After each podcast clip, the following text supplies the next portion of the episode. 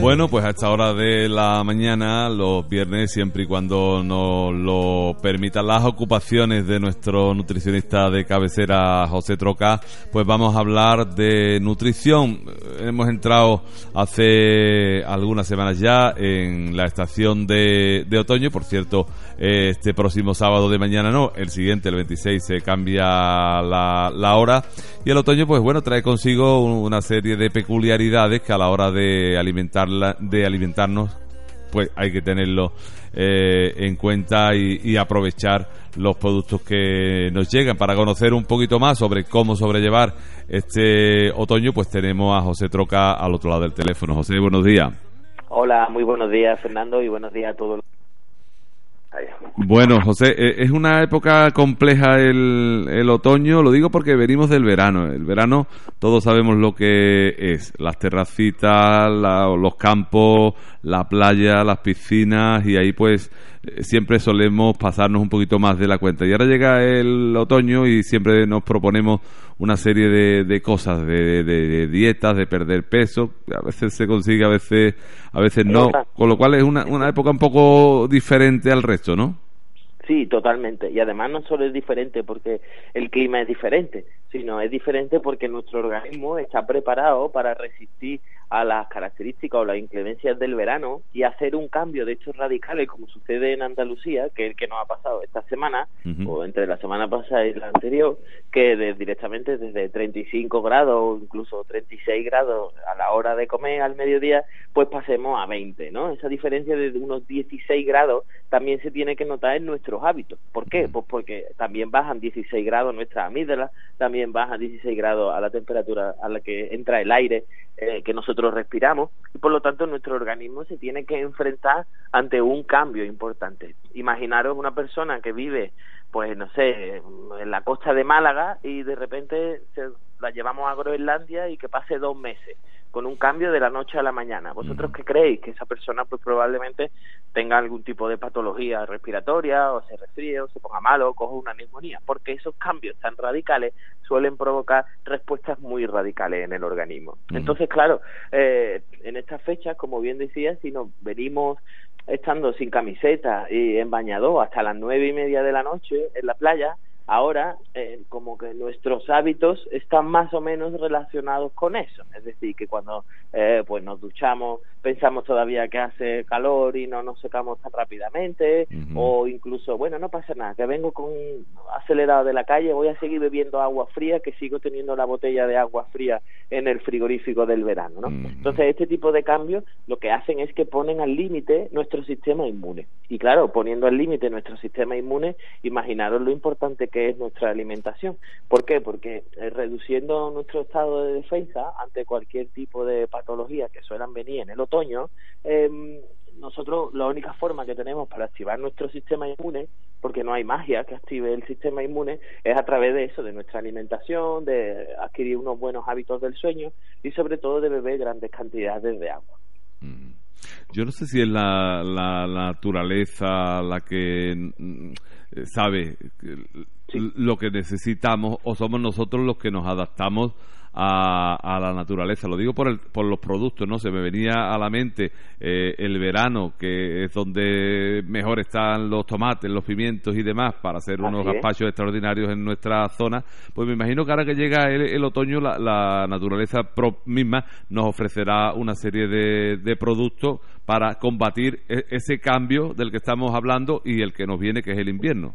Exacto. De hecho, muchas de las frutas y hortalizas que salen en este periodo, hasta casi poquito antes de la Navidad, el 21 de, diciembre, cuando entra el invierno, en este periodo las frutas y las hortalizas que nosotros encontramos van a tener una gran concentración de antioxidantes. Y vosotros vais a decir, bueno, ¿y por qué eh, van a tener una mayor concentración? Pues porque probablemente hasta el verano no van a volver a aparecer aquellos eh, productos vegetales con concentraciones tan altas. Entonces, dentro de la naturaleza, cuando hay que combinar dos colores, pensar vosotros que, por ejemplo, el morado de la berenjena o, o incluso el de las propias moras eh, es una combinación, si nosotros tuviéramos que pintar, eh, es decir, una combinación visual de colores, tendríamos que mezclar el rojo y el azul. Bien, pues la naturaleza no puede pintar, lo que hace es combinar antioxidantes y polifenoles rojos con los azules y obtiene toda la gama cromática del morado. Entonces, ¿eso qué quiere decir? Que prácticamente durante todo el otoño vamos a encontrar verdura y hortalizas que tienen un tono oscuro, que son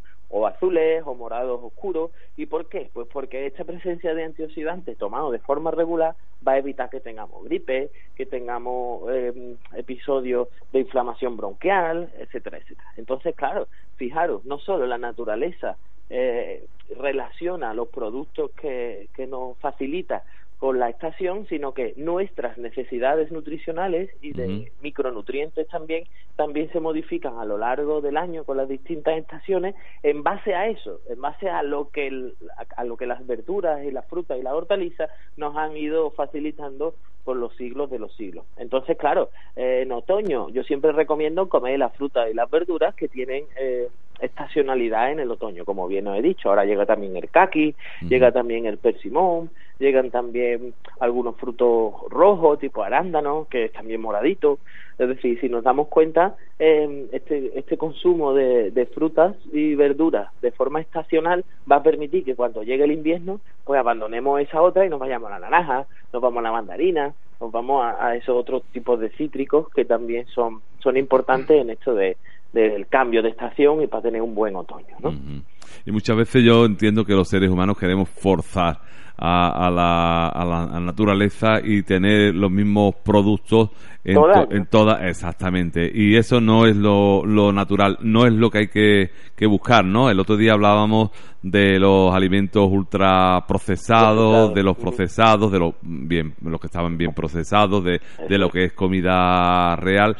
En ese sentido también, eh, José, y ahí a lo mejor tenemos pocas posibilidades de conocerlo porque tú mismo lo decías, ¿no? Tú compras una naranja y no te viene con un código de barra diciéndote lo que lleva esa naranja. Claro, no Sin embargo, no sabemos si nos comemos una sandía en otoño, pues no sabemos cómo esa sandía ha sido criada para que podamos consumirla en esta época que no es la, la suya, ¿no? Ahí tenemos un poco de, de desventaja a los consumidores quizás, ¿no?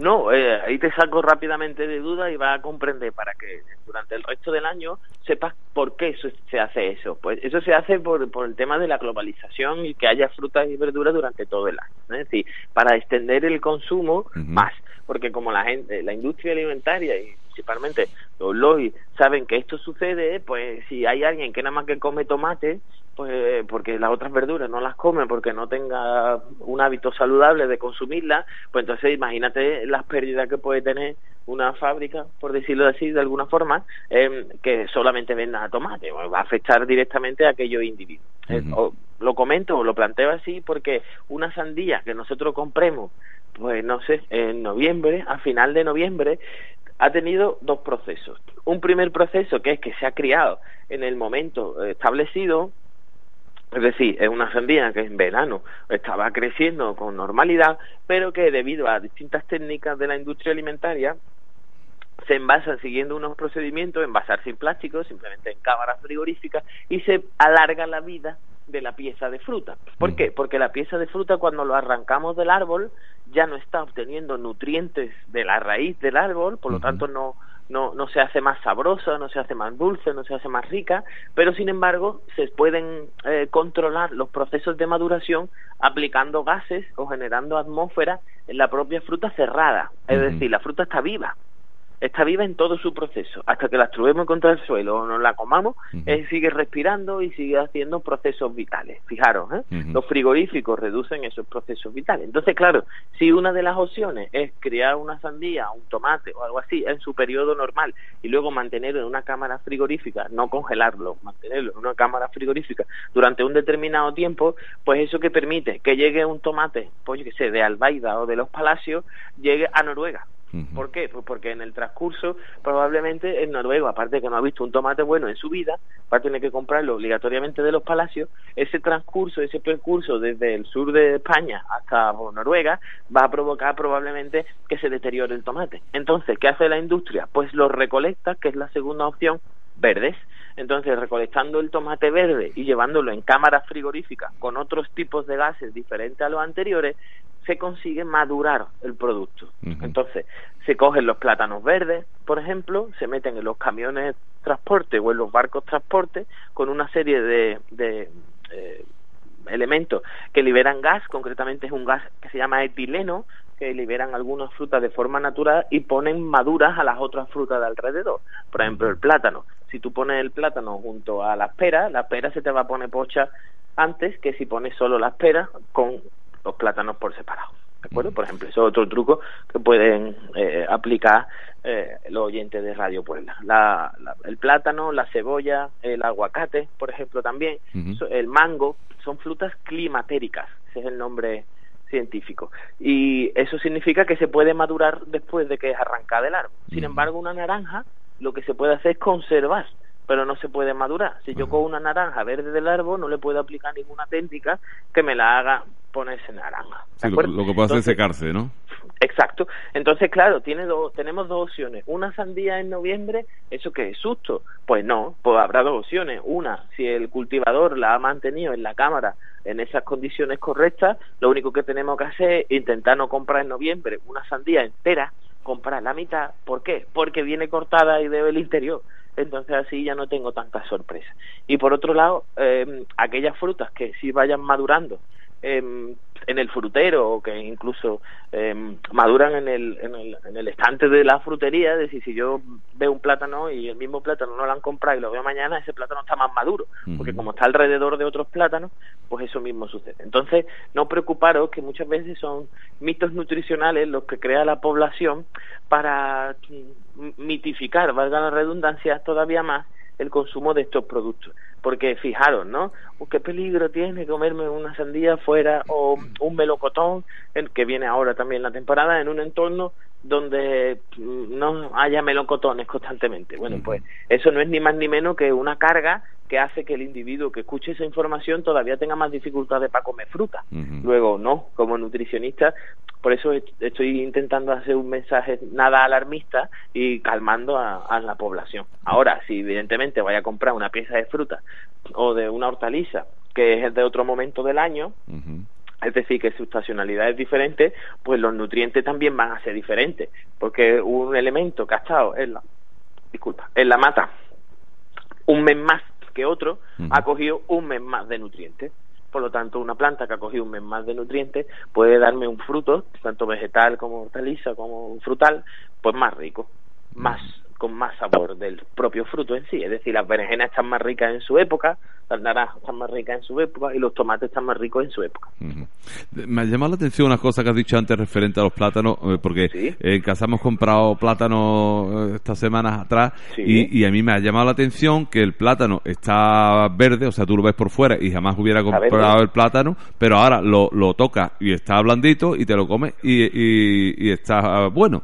Sea, claro. Eh, eh, no sé, y no sé exactamente el por qué, por qué es eso, porque lo normal es que un plátano esté bueno cuando esté un poquito madurito, la, la, piel esté más amarillenta, ¿no? Y no esté tan, tan verde. Sin embargo, están, están buenos y están verdes. Sí, de hecho es porque probablemente no, es, no están llegando las mismas piezas de fruta que llegaban anteriormente. ¿Esto qué quiere decir? Pues quiere decir que como a medida que han ido pasando los años, el marketing del plátano de Canarias cada vez ha sido más grande, porque es la única fruta que tiene marketing, porque os reto a que de aquí a la semana que viene a ver si alguien te dice o te da alguna información de alguna fruta, verdura o hortaliza que se anuncie en televisión con algún un nadador, como decía con David Meca con los plátanos, o que Bertino Borne anuncie una fruta. A ver, a ver si sabéis o encontráis algún anuncio donde se anuncien frutas, verduras o hortalizas a partir de un famoso un influencer. No hay, no hay. Y te digo esto porque, porque claro, si Plátano de Canarias es el único que ha invertido, pues es el único que puede exportar. Al poder exportar, el español no paga el kilo de plátano más de un euro y medio, un euro ochenta, pero sin embargo el noruego lo paga seis euros.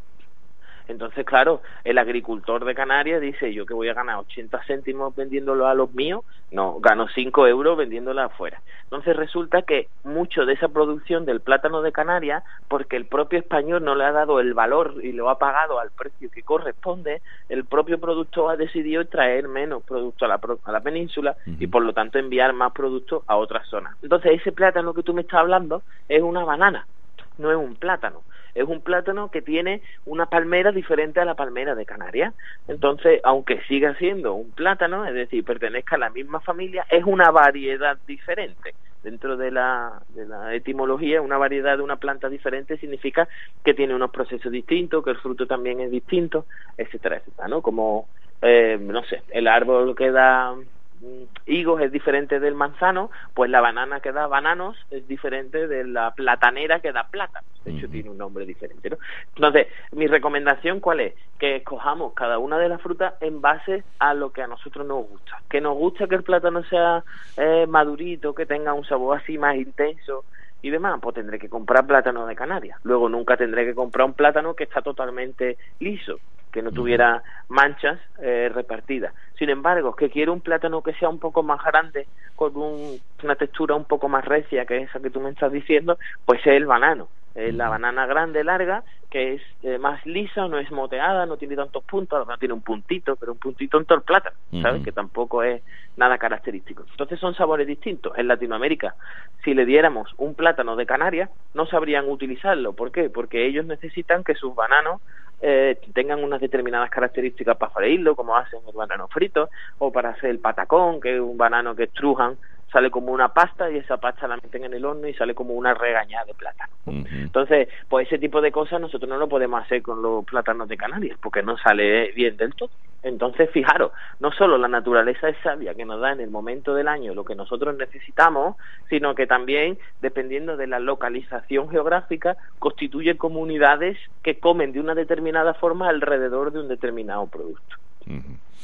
En, definitiva, eh, José, y ahora me gustaría que nos dieras una serie de, productos que llegan eh, en esta época y que son buenos, que no tengan eh, mucha grasa, que sean saludables y que, bueno, pues los tenemos al alcance en esta época de, de, otoño. Lo recomendable es el consumo de, ¿de qué? Pues de, principalmente, como decía, que ha enumerado muy bien esas preguntas al inicio, eh, Fernando, aquellos productos que tienen estacionalidad. Entonces, vosotros si buscáis en Google o incluso si entráis dentro de Clinic Nutrición, está colgado dentro de las redes sociales, es donde me podéis encontrar a mí también, encontraréis una tabla de estacionalidad de frutas y verduras, que es totalmente distinta si coges la de España que la del Perú. Entonces, os recomiendo que cojáis la del Ministerio Español, que está visto por los agricultores de aquí, y que ahí vais a poder encontrar combinaciones de, frutas y verduras que a lo mejor no habíais hecho nunca. ¿Por qué? Porque así ahora viene la berenjena, como he dicho, viene también el kaki, aparecen también las coles, ahora en este periodo. Todo, si os dais cuenta, o son morados o son blancos. ¿Por qué? Porque en esta época se reduce otra vez la cantidad de sol que incide sobre los campos y por lo tanto los espárragos son ahora también el espárrago blanco. Eh, y respecto por ejemplo a las frutas como os decía vienen la mora vienen los arándanos viene el kaki o el persimón dependiendo de si lo quiero más dulce o más áspero más astringente es decir, eh, más que que yo os diga una lista de productos, lo ideal es enseñar al ciudadano para que encuentre esa lista y cuando tenga la duda en marzo también la pueda resolver. Entonces ese, ese, es el truco, favoreciendo el consumo de ese tipo de, de productos eh, de origen vegetal, fruta, hortaliza y demás, eh, como se suele decir, el, resto de comida va a seguir todo el año, es decir, una pechuga de pollo de campo, eso va a estar igual en octubre que en marzo, ¿no?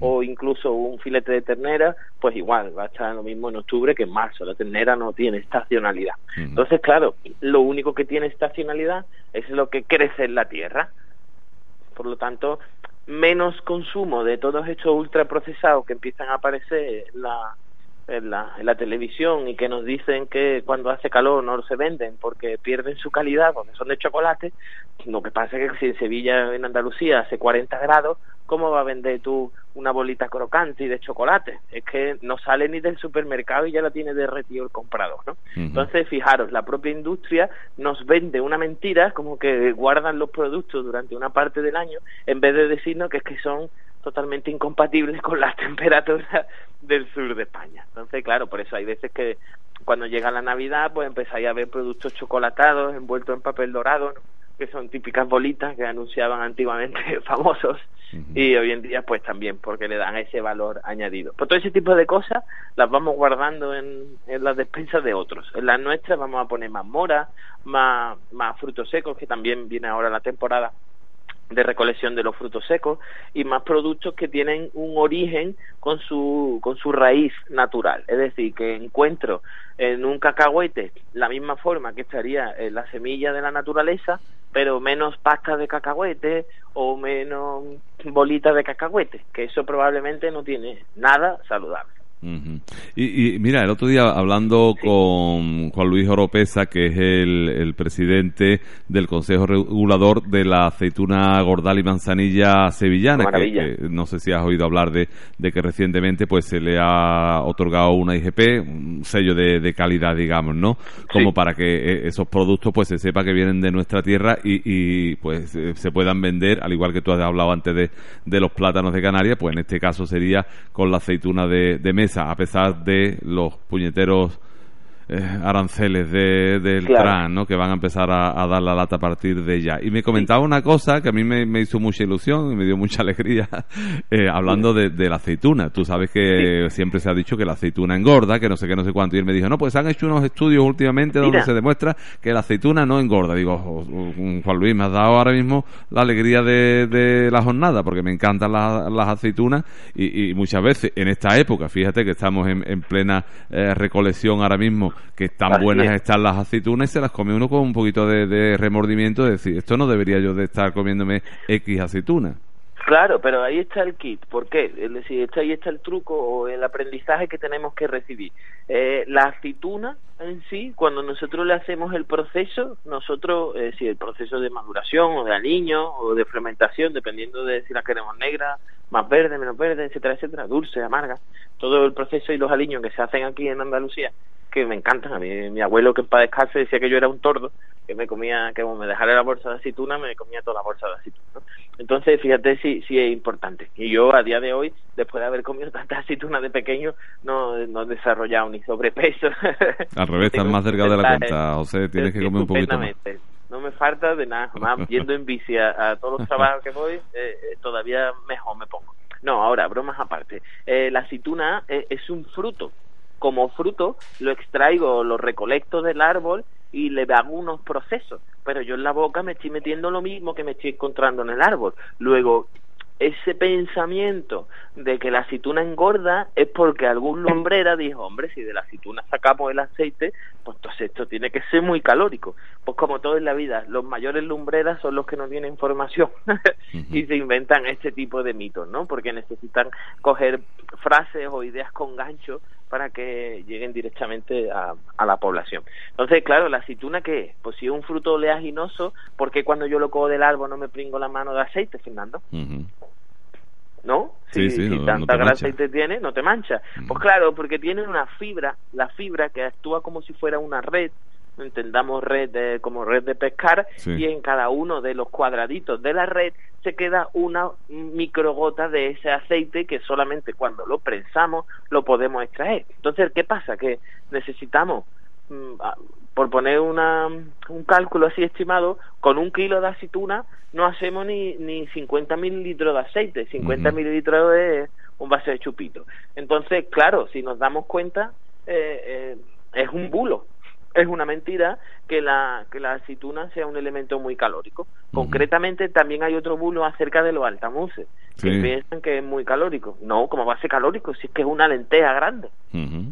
No, no es nada calórico. El problema es que la, la aceituna tenga un rebosado de algo. No, la aceituna tú sabes que normalmente el, problema quizás que yo le veo puede ser el exceso de sal en algunos casos, pero después eh, el vinagre, la naranja agria, el orégano, el ajo, eh, el pimiento verde, el pimiento rojo, que es lo que se le suele poner, eh, poco, poco, Todo.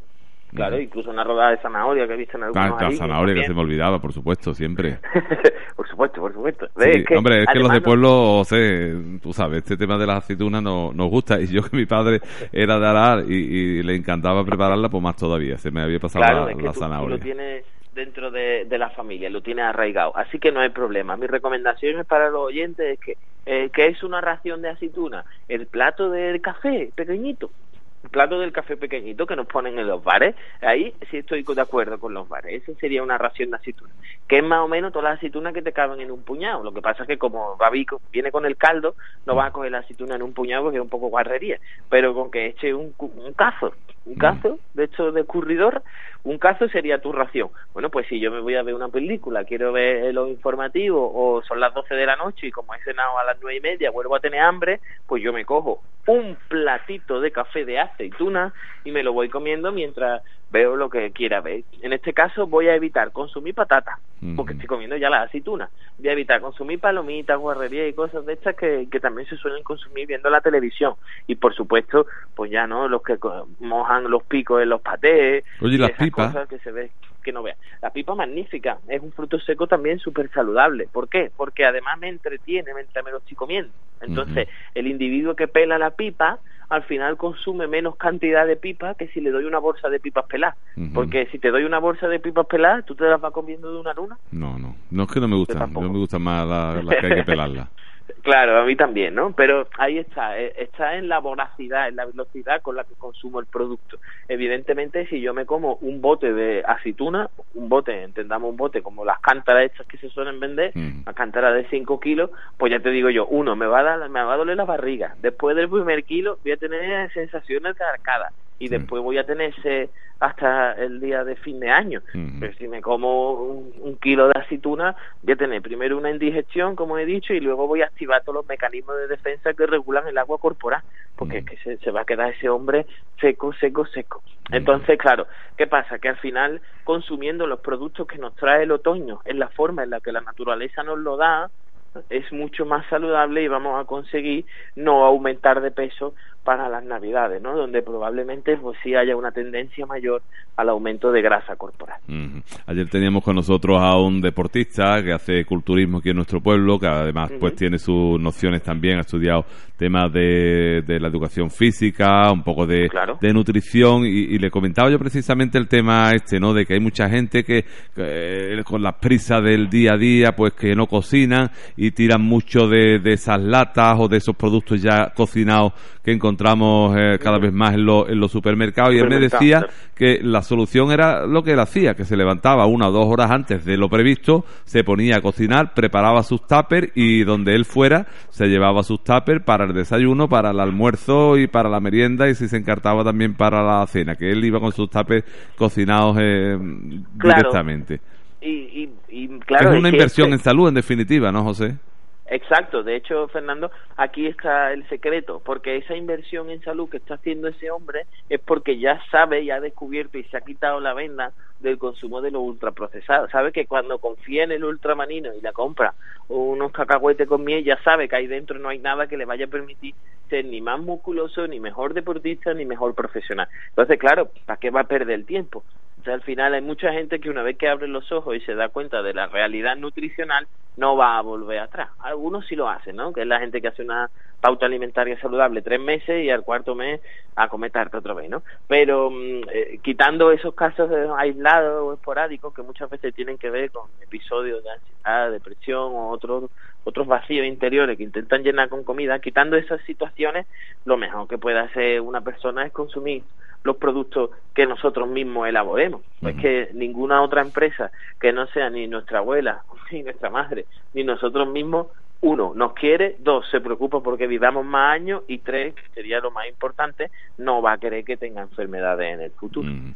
Bueno, pues eh, José, recordamos que eres un profesional de la nutrición, que estás a disposición de cualquier persona que desee eh, ponerse en, tu, en tus manos para eh, aprender a alimentarse bien, para perder esos kilillos o simplemente para tener una alimentación más sana.